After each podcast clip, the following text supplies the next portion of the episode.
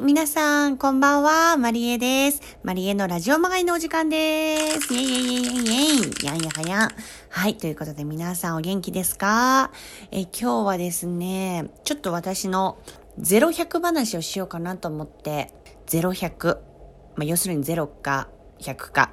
わかりますね。そのもうまんまなんですけど、あの、すごい私の性格がなんて言うんだろう、0か100なんですよ。なんて言うんだろうな。何事にもこう調節をするのが不器用で、やるって言ったらやる。やらないって言ったらやらない。そのとこ、そのまんま。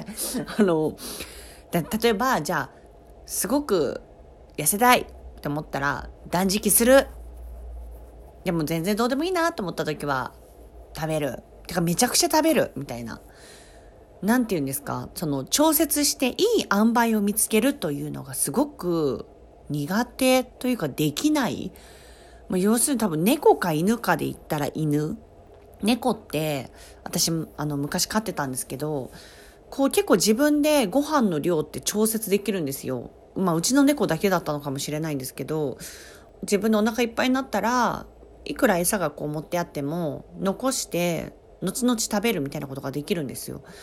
なんだけど、ワンちゃんって結構出したらそのまま全部食べるみたいな感じじゃないですか。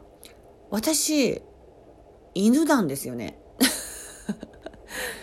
まあ犬アレルギーだし猫アレルギーでもあるんですけど あの例えば家に、まあ、買い物、まあ、特にねこのここ最近は1回の買い物で結構食料を買っときたいなみたいな外出するのを避けるためにやってるんですけどそうするとこう買いすぎちゃうというかパスタそれも調節ができないんですよね0100問題で。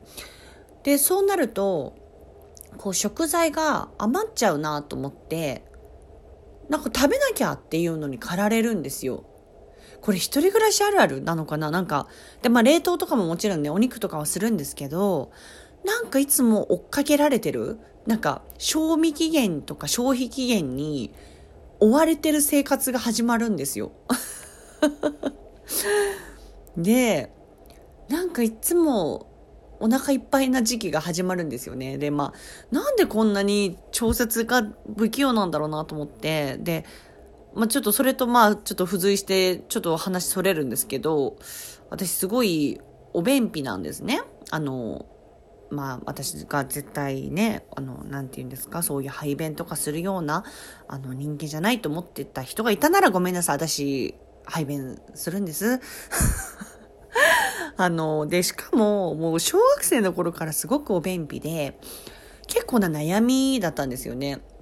で、まあ、今もそれは続いていて、多分腸がロンガロングロンゲスト、ロングロンガロンゲストですね。なのかなって思うんですけど、で、まあ、そのやっぱおべんちゃんを、おべんちゃんって言ったら可愛くないな。おべんぴん、おべんぴんぴん。どっちに転んでも 可愛くないんですけど、そのおべんぴんが、解消するために常にねこう自分の腸にいいものその腸を整えるものを探していて、まあ、最近だったらさつまいも食べてみたりとか、まあ、毎日ヨーグルト食べたりとかはしてるんですけどこうやっぱ0100じゃないですか。でなんかこう今すごくだからすごく腸を整えたい月間に入ってるので今朝ね食べたものなんですけどまずりんごと人参をあのミキサーで砕きましてでそこにファイバーそういう食物繊維のなんかこう粉みたいのと豆乳とを入れてこうミキサーでガーって混ぜてっていうジュースを大量にまず飲んだんですね。でその後にゆで卵をまた、私ゆで卵大好きで、ゆで卵をね、あの、ごむまあ、一気に6つぐらい作って、で、つき置きして置いとくんですけど、あの、まあ、2つほど、ゆで卵を2つ食べまして、で、先日買ったフムスってなんかこう、ひよこ豆のね、ディップするものなんですけど、それ今クラッカーをつけて食べるたのと、あと最後にファイバーグラノーラってその食物繊維がたくさん入ったグラノーラっていうのがあるんですけど、まあ、それをちょこっと食べて。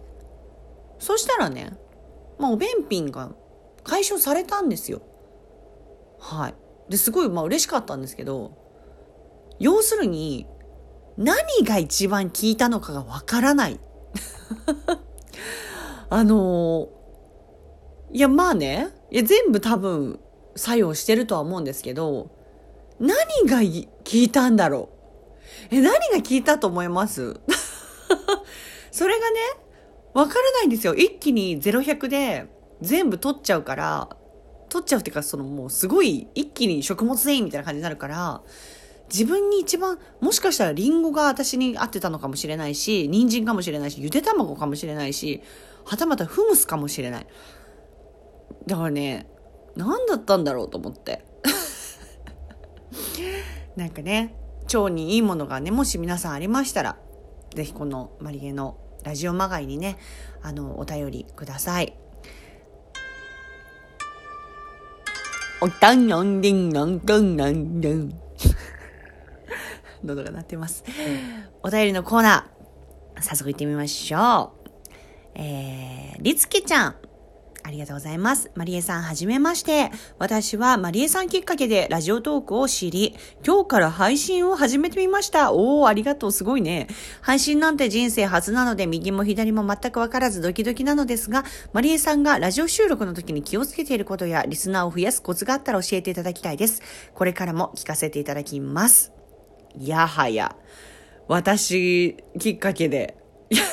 って言うても私もまだ2桁いってないですけどね。これ初めて。いや、何にもないですね。コツなん、コツなんぞや。まあ、とりあえず12分内に話すっていうのは結構難しいっていうのに自分は出くわしてますね。リスナーってこれ増やすってあるのかな？リスナーの人増やしたいなって私も思ってる。あ、それで言うと、あのこれね、1週間に1回の放送にして、まあ日曜の10時がいいかななんて言ってたんですけど、それこそ姫ちゃんとかもね、春きっちゃんとか、あの、お便りいただいて、まあ日曜の10時でも OK っていう人もいれば、土曜日の金曜、土曜日とか金曜の10時はどうですか？みたいなのもいただいたりしたんですけど、私思ったんですよね。なんか、いや、やれる時にやろう。喋りたい時に喋る。それが私のラジオまがいだと思って、曜日は決めないで、ちょっとやってみようかなって思います。言っといてね。ごめんなさいね。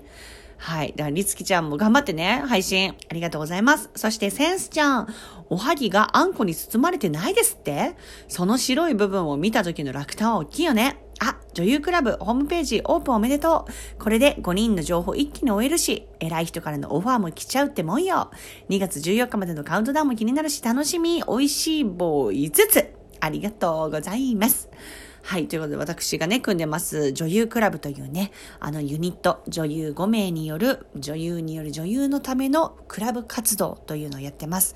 あの、ホームページができてね、すごい、あの、コーナーっていうか、この、一人ずつのね、ボックスみたいのがあって、私はここにラジオトークを入れてるんですけど、新しくね、あの、コーナーが始まった人もいれば、引き続き、えっと、私みたいにラジオトークがそのボックスに入ってる人もいたりとかして、結構こう女優5人のね、あの、個性が爆発してますんで、ぜひそちらの方もね、そして謎のカウントダウンも始まってますので、ぜひそちらも覗いてみてください。女優クラブで多分 Google で検索したら出てくるんじゃないかな。はい。ということで、皆さんありがとうございます。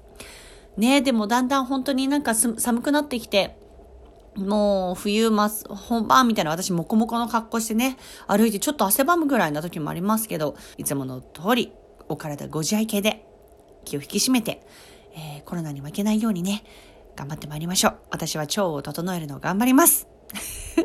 はい。ということで、今日もマリエのラジオまがい、ありがとうございました。また会いましょうマリエのラジ